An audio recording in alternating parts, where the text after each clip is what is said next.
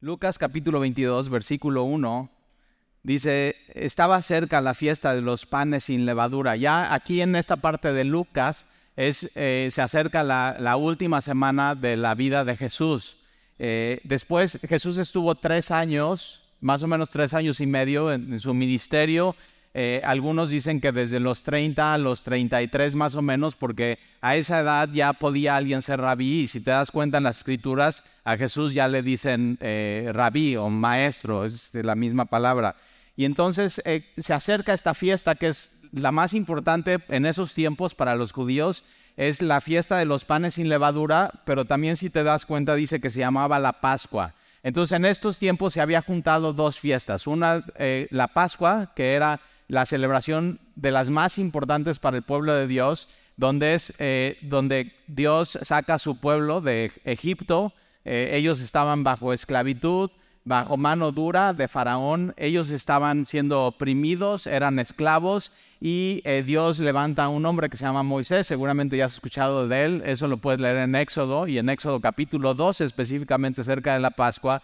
Y dice, eh, Dios le dice a Moisés, tú vas a sacar a mi pueblo de, Egipto y yo les voy a dar una, una tierra, la tierra prometida, donde fluye leche y miel. Y entonces eh, manda Moisés con Faraón. Moisés le dice a Faraón, deja ir a mi pueblo. Y una de las cosas que le dice Moisés a Faraón es, deja ir a mi pueblo a adorar.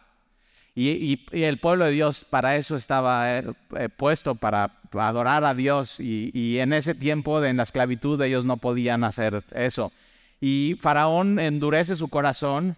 Y una de las cosas que yo te quiero pedir hoy es que no, vayas, no endurezcas tu corazón. La palabra de Dios en la vida de una persona tiene solamente dos efectos. O la palabra de Dios como un martillo quiebra y quebranta tu corazón y puedes recibir la palabra de Dios en tu vida. O la palabra de Dios puede endurecer tu corazón. Y Faraón decide endurecer su corazón y no dejar ir al pueblo de Dios, no obedecer a Dios, porque Dios realmente, Moisés simplemente era un mensajero, y Dios le estaba diciendo, deja salir a mi pueblo eh, a, adorarme de esclavitud.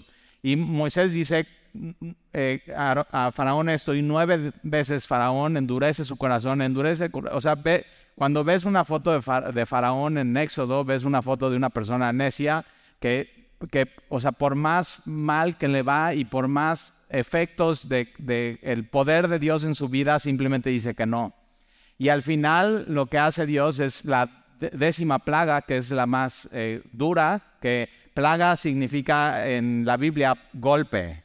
Entonces, ¿qué es lo que pasa? Que Faraón endurece su corazón y Dios está dando un golpe. Y después su golpe, después es más fuerte y más fuerte, hasta que eh, Faraón va a darse cuenta que no puede pelear contra Dios.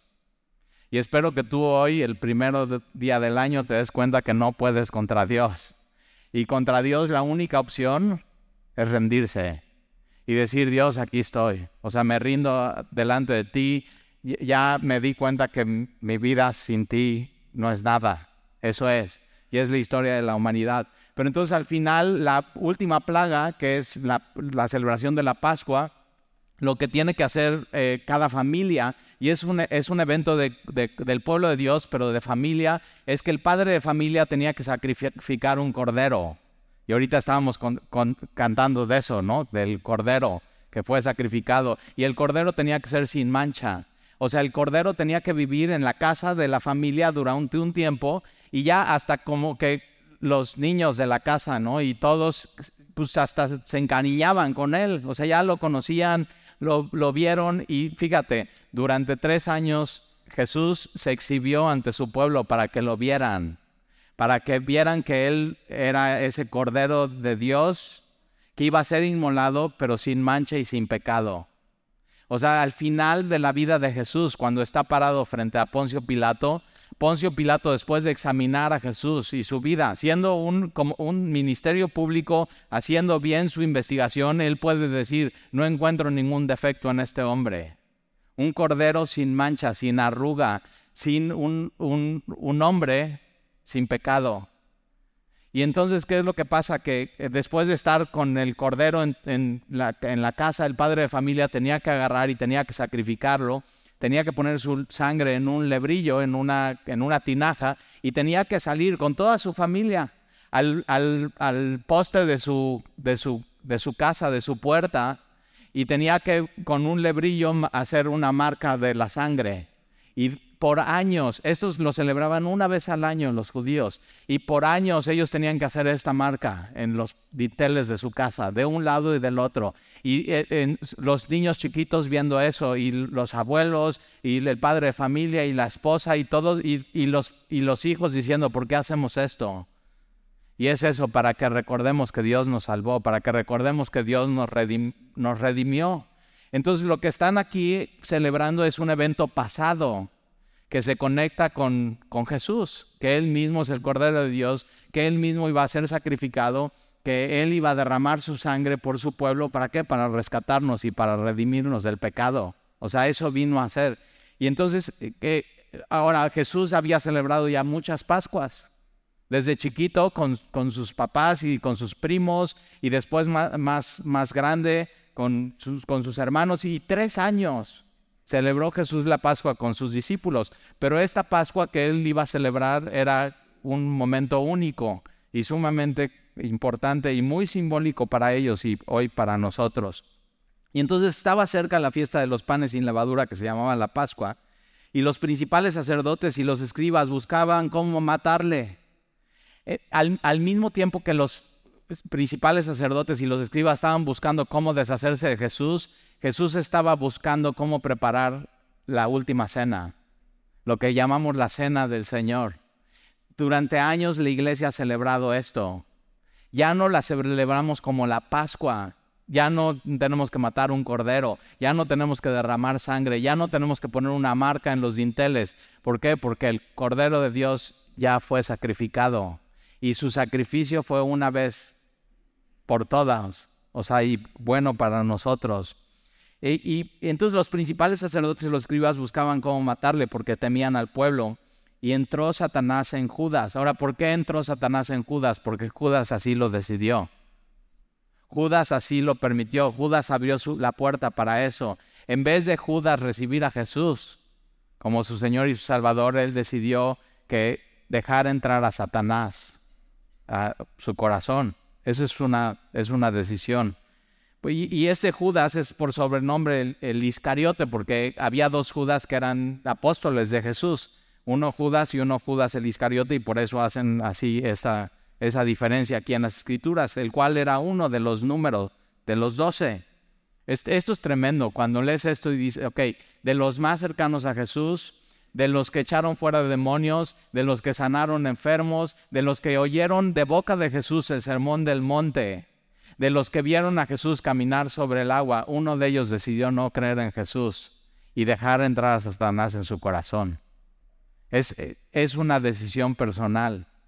Entonces, eh, versículo 4, y este fue y habló con los principales sacerdotes y con los jefes que, guarda, que de la guardia de cómo se los entregaría. Y ellos se alegraron y convinieron en darle dinero. O sea, si te das cuenta, al final la avaricia en el corazón de Judas y el amor al dinero ganaron la batalla de su corazón. Y versículo 6, y él se comprometió. Tienes que saber, todos los que estamos hoy aquí estamos comprometidos con algo en la vida. Y Judas decidió comprometerse para ir en contra de Jesús y entregarlo a los principales sacerdotes y a los escribas y a la policía del templo. Pero nosotros hemos decidido, por eso cantamos y adoramos a Dios y hemos decidido comprometernos con Jesús. Hemos decidido no darle cabida en nuestro corazón nunca más a Satanás, sino a Jesús. Y tienes que saber algo, la Biblia enseña, y eso Juan lo dice en una de sus epístolas, en primera de Juan capítulo 4, que es más fuerte el que está en nosotros y el que mora en nosotros que el que está en el mundo, que es Satanás. Entonces nunca tienes que temer a, Satanás en tu vida, tienes a Jesús en tu corazón. Y entonces él, Judas, se comprometió y buscaba la oportunidad de entregárselo a espaldas del pueblo. Versículo 7, llegó el día, entonces al mismo tiempo que Judas está viendo cómo entregar a Jesús, Jesús está viendo cómo preparar la cena del Señor en el aposento alto, está haciendo los preparativos. Fíjate cómo los dos tienen diferentes agendas en su vida. Y entonces, versículo 7, llegó el día de los panes sin levadura, la Pascua, en el cual era necesario sacrificar el cordero de la Pascua. Y tienes que saber esto, cuando lees la Biblia y entiendes, te das cuenta que era necesario que Jesús fuera sacrificado por tu pecado y mi pecado. No había otra opción para salvarnos, no había otra opción para perdonarnos, no había, otra opción para redimirnos. Era necesario que Jesús muriera. Y entonces, eh, el cual era necesario sacrificar el cordero de la Pascua. Ahora acuérdate, Juan el Bautista, cuando viene Jesús y lo ve, pone su dedo Juan el Bautista en Jesús y dice, este es el cordero de Dios que quita el pecado del mundo. Durante todo su ministerio de Jesús ese fue el mensaje. Por eso el mensaje era arrepiéntanse porque el reino de Dios se había acercado y este reino de Dios era Jesús. Entonces cada vez que ellos celebraban la Pascua, Dios estaba poniendo en, en los ojos de su pueblo la sangre, el sacrificio, el cordero, ¿para qué? Para que cuando llegara Jesús cumpliendo todas esas profecías, le pudieran reconocer y le pudieran ver. Y eh, versículo 8, y Jesús envió a Pedro y a Juan, sus dos eh, favoritos, Pedro y Juan. Eh, Pedro, ya sabes, siempre metía la pata, siempre hablaba cuando no tenía que hablar. Y Juan eh, era uno de los dos hermanos que les decían los hijos del trueno. Y yo, digo, ¿por qué habrán sido estos los dos favoritos?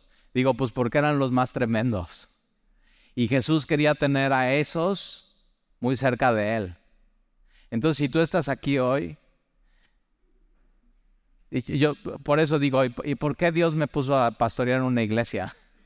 ¿Por qué Dios me puso a, leer las escrituras? ¿Por qué Dios me puso a estudiar? ¿Por qué Dios? Porque me quiere tener muy cerca de Él, porque ya me conoce. Y la iglesia es ese lugar. Hoy que llegaba en la mañana, ¿no? Y, eh, me encuentro una persona que tenía tiempo de no venir y así, digo, no lo puedo creer, bienvenida. Y yo digo, no, o sea, no soy yo quien te doy la bienvenida, te la da Dios aquí. O sea, y hay gente que así, que de pronto se separa de Dios, se aleja un poco de Él, se enfrían las cosas y, y, Dios pone en tu corazón regresar a Él. Y Dios está, no, te, no te está condenando, no te está culpando, no te está achacando nada, sino está diciendo, qué bien que estás aquí. Y ahorita, o sea, vas a ver en, en, la cena del Señor, vas a ver el corazón de Dios, vas a ver el corazón de Jesús. Y entonces Jesús envió a Pedro y a Juan diciendo, id preparar la Pascua para que la comamos.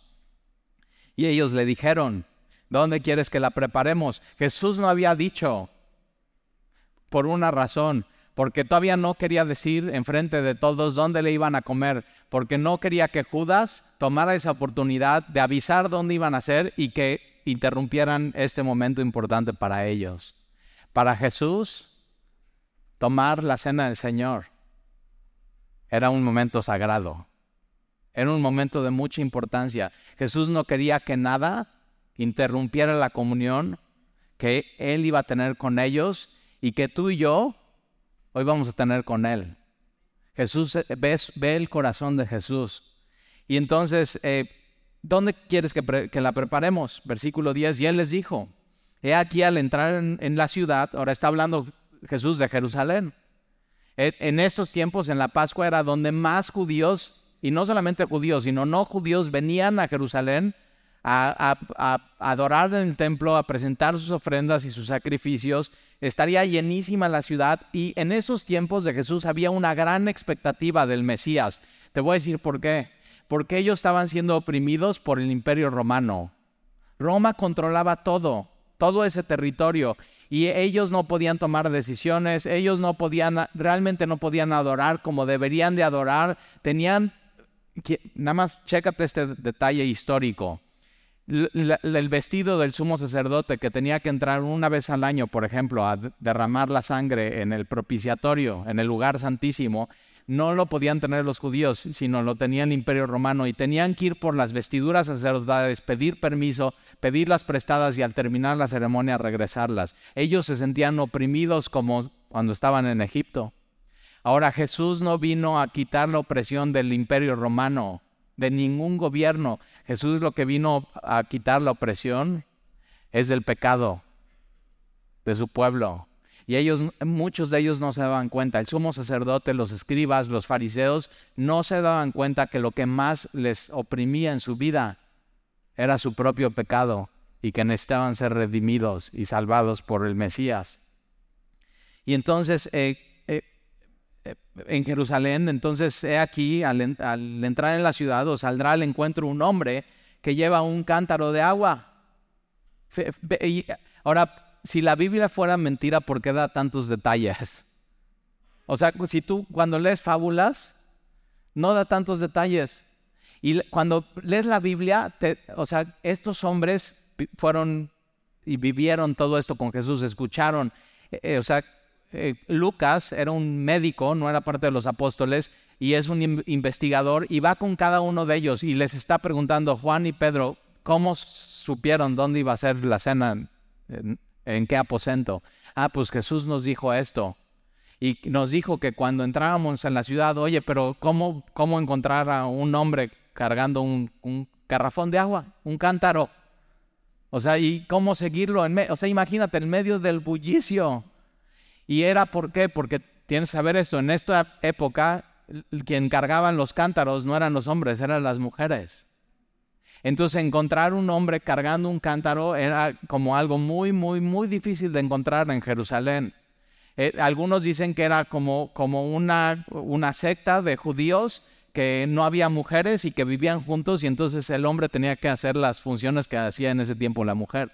Y entonces imagínate, Pedro y Juan obedecen a Jesús, entran en la ciudad, hay bullicio, hay lleno de gente y dice, no, pues ¿y cómo vamos a encontrar? Y de pronto pasa este hombre cargando el cántaro y e, ellos lo empiezan a seguir y los va a llevar hasta donde ellos van a preparar la Pascua. Ve, ve el detalle de la Biblia. Seguirle hasta la casa donde entrare y decida al padre de familia de esa casa. El maestro te dice, ¿dónde está el aposento donde he de comer la Pascua con mis discípulos? Jesús ya estuvo en esa casa, Jesús ya habló con el dueño de esa casa, Jesús ya arregló y hizo todos los preparativos para que ellos, Pedro y Juan, llegaran y dijeran, el maestro dice dónde es, y ese hombre les dijera, aquí, vengan aquí. Él ya tenía todo preparado. Tienes que saber esto. Hoy vamos a tomar la cena del Señor. Y Él ya tiene todo preparado para tener una comunión íntima contigo hoy. ¿Y sabes dónde lo preparó eso? En la cruz del Calvario. Porque tú y yo no podríamos tener una comunión íntima con Jesús si no fuera porque Él muere por ti y por mí, y nos redime y nos salva y nos perdona. Es, eso es. Y versículo 12, entonces, Él los mostrará un gran aposento alto. Eh, ahora dice, y te imaginas cómo es un aposento alto. Bueno, es una casa normal de estos tiempos de la Biblia y tenían dos pisos normalmente. En el primer piso hacían todo, o sea, todo lo de la vida, ¿no? Y tenían su ganado y tenían su cocina y todo. Y en el segundo piso normalmente es donde dormían por el calor de Medio Oriente. Acuérdate, es desértico. Eh, y entonces eh, Jesús decide que en un segundo piso van a tener esta, lo que llamamos la cena del Señor. Y dice, un aposento alto ya dispuesto, preparado ahí. Y fueron pues y hallaron como se les había dicho. ¿Qué, esperaban? O sea, es lo que dice Jesús. Y lo que dice Jesús siempre se cumple. Y prepararon la Pascua. Y cuando era la hora, se sentó a la mesa Jesús con los apóstoles. Ahora aquí la palabra se sentó es en la Biblia original se recostó porque en estos tiempos en Medio Oriente eh, no eran las mesas altas como en la que cenaste ayer, ¿no? Ahorita las mesas ya las hacen y son altas y te sientes en una silla. Y en estos tiempos eran mesas bajas donde se recortaban con, con el brazo izquierdo y con el otro, piernas atrás, recostados uno al lado del otro en una mesa, posiblemente circular o en un semicírculo, y Jesús con una mano está recostado y con otra mano está tomando las cosas que hay en la cena. Por, ejemplo, piensa, ¿no? Si has comido comida árabe y, libanesa y todo ese rollo, y jocoque y hummus, piensa en eso y todos compartiendo de los, eh, de los platos. Así, y entonces tomando eh, eh, pan sin levadura, ¿no? Y y tomando del guisado y unos con otros compartiendo y eso es lo que hace Jesús. O sea, Dios se humanó y estuvo entre nosotros. Y lo más íntimo en Medio Oriente es mucho como los mexicanos. ¿Con quién comes? Y para los mexicanos nuestras comidas son muy importantes, ¿verdad? Y, haces todo y todo especial y la abuelita cocina o la tía y delicioso y, qué es esto y pásame esto y tienes que probar, yo soy así, tienes que probar esto. Pero es muy... ¿Y qué hacemos? O sea, compartimos babas.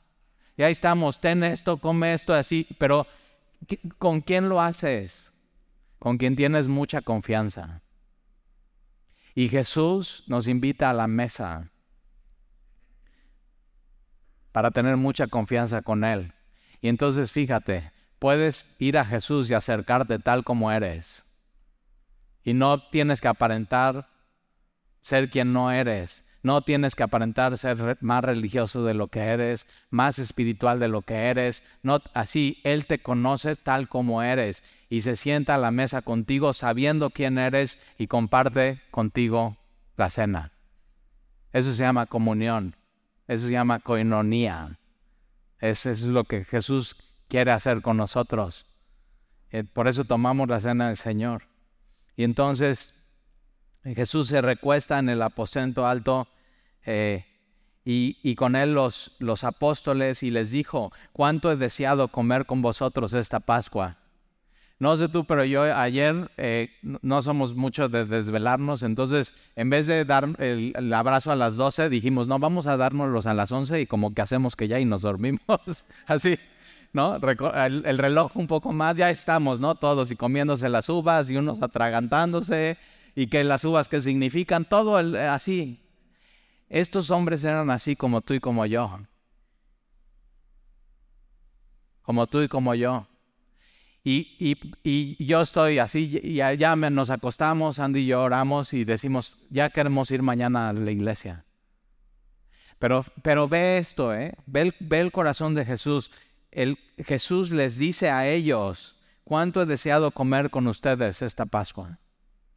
Y si tú estás aquí, tienes que saber que Jesús te está diciendo, ¿cuánto he deseado comer con ustedes hoy lo que vamos a hacer, la cena del Señor? Él es su deseo que tú estés aquí, que le conozcas y que puedas tener intimidad con Él. Es, es su corazón. muchas veces has escuchado eso. Es que tienes que ir a la iglesia, es que tienes que leer tu Biblia, es que tienes que orar, es que tienes... Y, y, y está bien, todo eso está bien. Pero tienes que saber esto, Dios quiere estar contigo.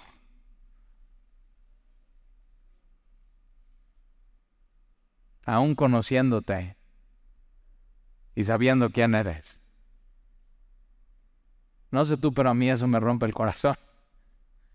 Digo, o sea, yo me pongo a pensar y digo, ¿de veras? Y sí.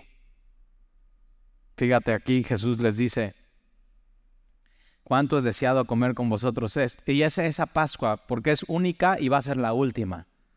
Ya nunca va a ser la Pascua igual. Aquí Jesús está hablando de un evento pasado que una vez al año celebraban, pero ese evento pasado y la cena del Señor, es, su raíz es la Pascua, pero para ellos es ese día, es presente. Para nosotros eso es pasado, pero para nosotros esto, la cena del Señor es presente hoy y va a ser también futuro. Vas a ver por qué. Nos da esperanza.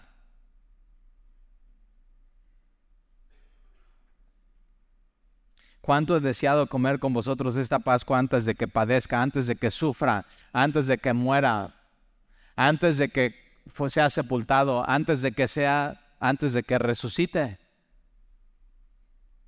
Y Jesús a eso vino, a sufrir y a morir por ti y por mí. Por eso cuando tomamos la cena del Señor estamos recordando eso, estamos celebrando eso, lo que Jesús hizo por mí Ahora, muchas veces en Año Nuevo, y sabes es eso, ¿no? Y eh, yo ayer le pregunté a uno de mis hijos, ¿y cuál es tu propósito de Año Nuevo? Y ya, me, ya saben que es truco. Porque saben que siempre les digo, nunca van a cumplir sus propósitos de Año Nuevo. Y digo, pero el propósito de este año para Dios en tu vida es que le conozcas. Que tengas comunión con Él. Eso, eso es. Entonces no es, un, no es un propósito tuyo, sino es un propósito de Él. Y lo único que tú tienes que hacer es vivirlo y cumplirlo en tu vida. Versículo 16, porque os digo que no la comeré más. Hay cosas que Jesús, o sea, comió en la Pascua, comió en la Pascua, comió en la Pascua y dice, ya no más.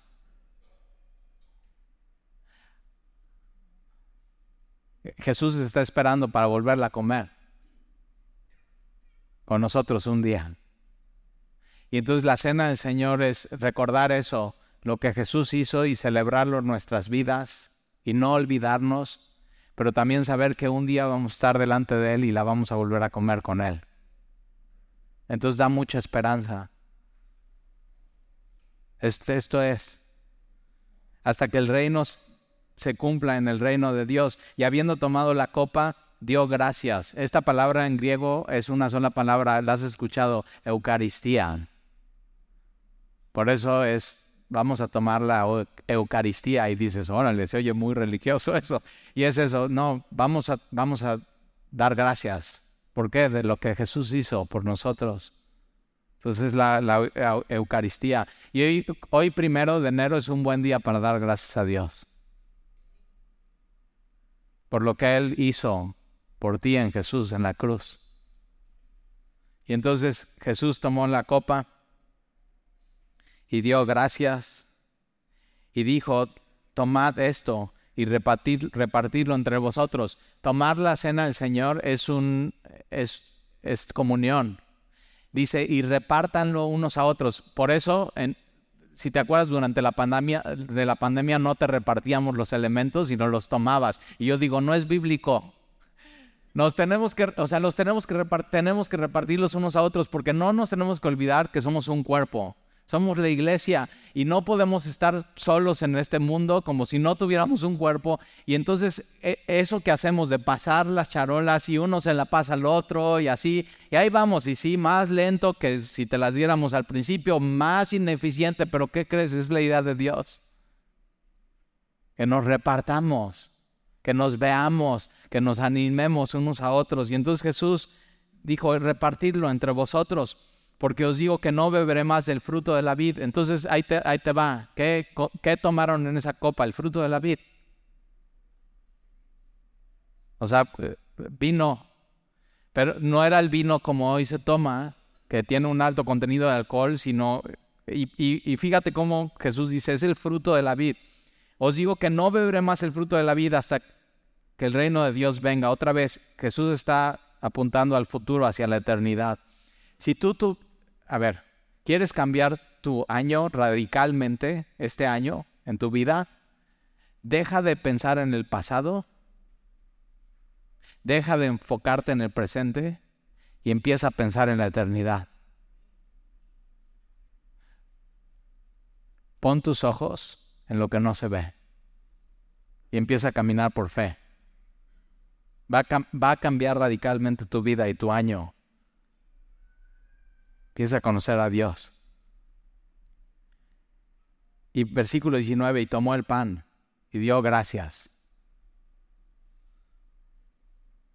Tienes que escuchar a Jesús decir eso hoy. Y Jesús toma el pan y da gracias y lo parte como su cuerpo iba a ser partido y lo reparte. Quien invita hoy a la cena del Señor es Él. Es su idea. Él lo organizó, Él lo planeó, Él los invitó. Y Él dio gracias, Él lo parte y Él dice, ten. Por eso, o sea, nadie se tiene que quedar fuera de la cena del Señor. Te voy a decir por qué. Porque si realmente tú crees en Jesús y, ves y lees esto y lo analizas y quien está diciendo Jesús es ten, toma. Si dices que no, te estás diciendo que no a Él.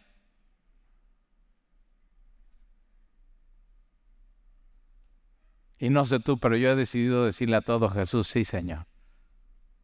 Sí Señor. Y Él es el, o sea, Él es el que te está invitando a esto.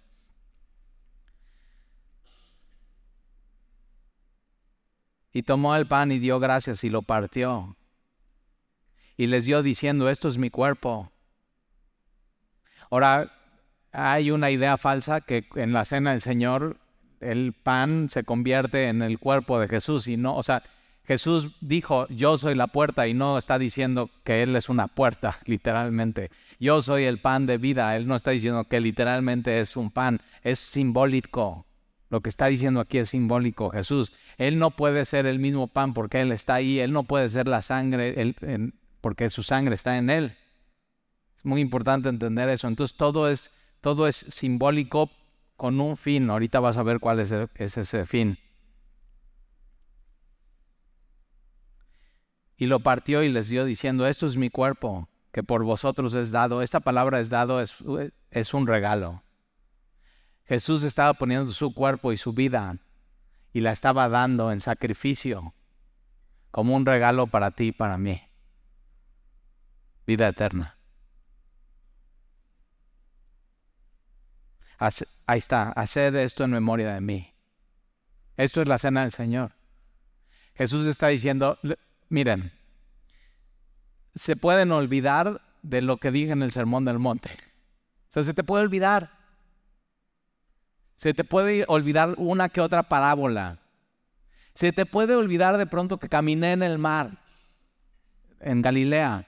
Pero no se te puede olvidar una cosa. Que morí por ti en la cruz. No se te puede olvidar. Y necesitamos una y otra vez recordar este año. Y durante generaciones esto es lo que se ha recordado. Jesús murió por nosotros y derramó su sangre para el perdón de pecados. Esto no se te puede olvidar este año. Haced esto en memoria de mí. Recuerda, no olvides. Esto es crucial en la vida. Así como en la Pascua el sacrificio era sagrado, el sacrificio de Jesús para nosotros fue sagrado. Y por eso la importancia de tomar la cena del Señor tú y yo y tomarla hoy. Que este año no se nos olvide la cruz. Que este año no se te olvide su sangre derramada por ti. Que este año no se te olvide que en Jesús tienes perdón de pecados.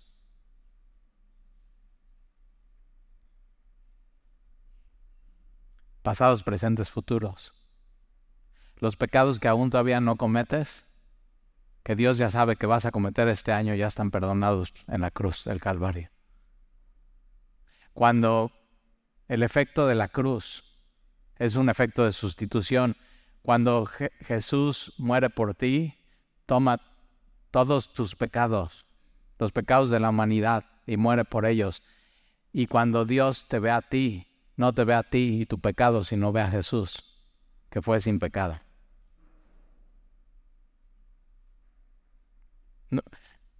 Cuando recordamos la cruz y su sacrificio, recordamos que Dios nos ama. Nunca olvides esto este año. Haced esto en memoria de mí. Y de igual manera, después que hubo cenado, tomó la copa diciendo, esta copa es es el nuevo pacto en mi sangre. Había eh, un, un, primer pacto que hizo con su pueblo.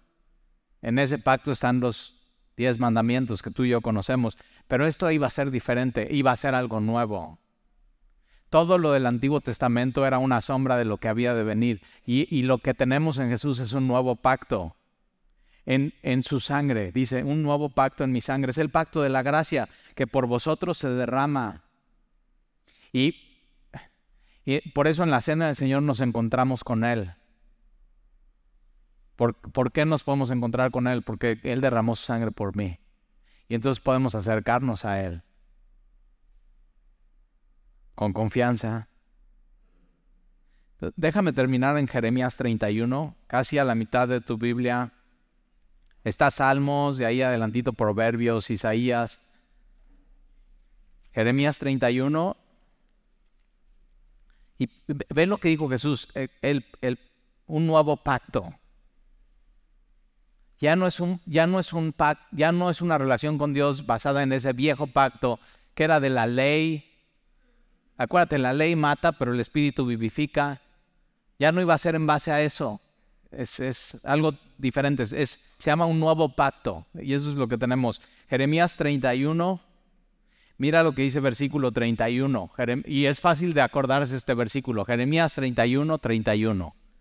Jeremías 31, 31. He aquí vienen días, dice Jehová, en los cuales haré nuevo pacto con la casa de Israel y con la casa de Judá. Eso es lo que se refiere Jesús.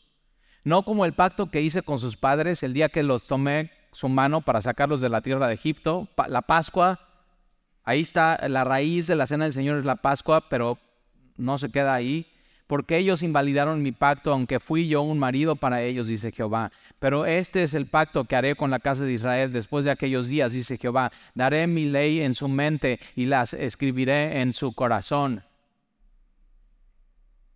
No era un, no era un, no era un tema de leyes externas, de purificación, de bautismo, de ritos y de rituales, sino en lo nuevo que hace Dios en Jesús es que ahora Él trabaja en nuestro corazón. Y ahí escribe su nueva ley. Es la ley de Cristo. Es la ley del amor.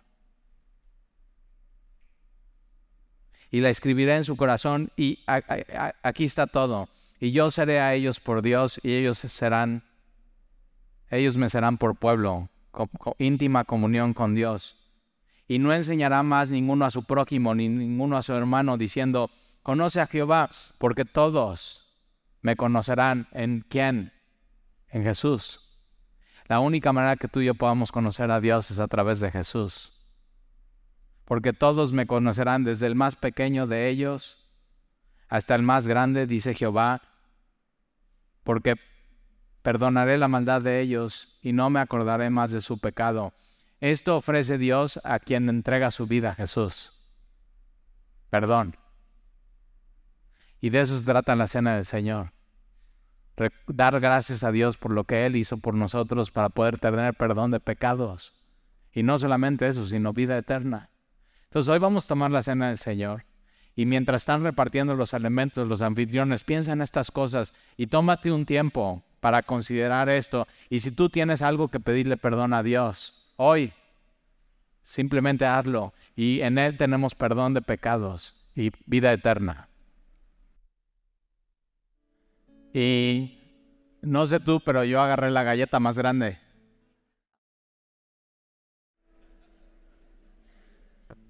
Porque tomar la cena del Señor es reconocer que tienes una gran necesidad de Dios en tu vida. Tomar la cena del Señor con discernimiento es reconocer, necesito humillarme delante de Él. Tomar la cena del Señor es reconocer que tú necesitas a Dios este año en tu vida y que sin Él no puedes.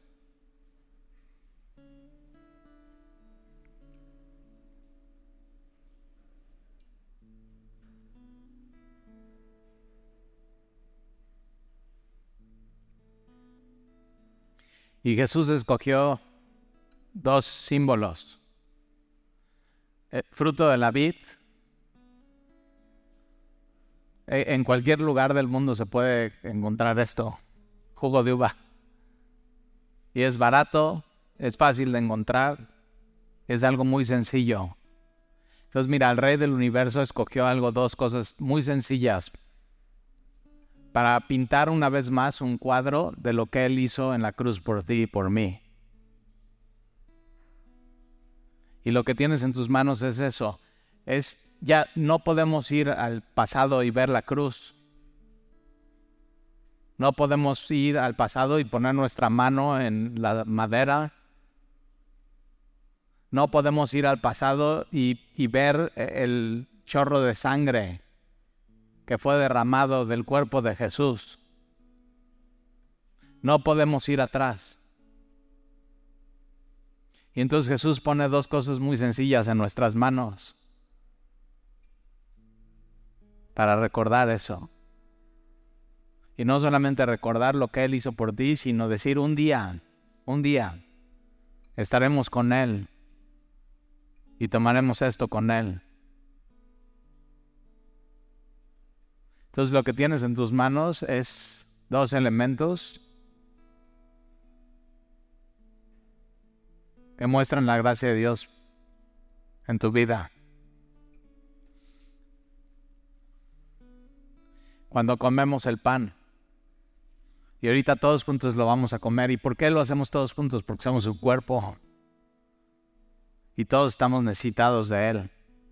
Pero cuando comemos el pan, tienes que recordar que el cuerpo de Jesús fue molido por ti. Que el cuerpo de Jesús fue golpeado por ti que el cuerpo de Jesús fue azotado una y otra vez, sin misericordia, por los soldados, para que tú hoy tengas misericordia de Dios. Que el cuerpo de Jesús fue escupido y humillado y abusado, para que tú y yo tengamos redención. Él dio su cuerpo por ti, por mí. Cuando tomemos juntos el fruto de la vid, tenemos que recordar su sangre derramada por mí. Y por su sangre hoy tenemos perdón de pecados y vida eterna. Entonces es, tiene mucho peso y mucho significado lo que Él hizo por ti y por mí. Nos vamos a orar. Señor, gracias te damos por este día. Te adoramos, Señor, y te glorificamos. Gracias por la cruz. Gracias por enviar a tu Hijo Jesús. Gracias porque Él vivió una vida sin pecado. Porque Él siempre, desde la eternidad hasta la eternidad, ha sido Dios y ha sido santo, santo, santo. Y nos enseñó cómo vivir y murió por nosotros. Dio su cuerpo. Gracias Señor. Te amamos. Gracias por revelarte a nuestras vidas y abrir nuestros ojos a esta realidad. Y con dos sencillos elementos, Señor, una vez más recordarnos que nos amas. Gracias por la sangre de Jesús derramada en la cruz. Gracias porque la sangre de Jesús nos limpia y nos lava de todo pecado. Y hoy podemos comenzar un año nuevo perdonados, limpios, sin culpa y viendo para adelante. Porque no hay condenación para los que están en Cristo Jesús. Entonces te pedimos, Señor, que este año no se nos olvide la cruz. Nunca en cada decisión que tomemos, en cada paso que demos, no nos olvidemos de tu amor. Que tu Espíritu Santo constantemente nos recuerde. Gracias por escribir en nuestros corazones tu ley, la ley de Cristo, la ley de amor. Gracias por transformarnos de dentro para afuera. Síguelo haciendo, Señor. Te necesitamos. No hemos llegado. No estamos ni cerca. Por eso estamos desesperados de ti hoy, Señor. Gracias por tu bendición y tu mano sobre nosotros, tu cuidado. Y te lo pedimos, Señor, en el nombre de Jesús. Amén. Vamos primero todos juntos a comer.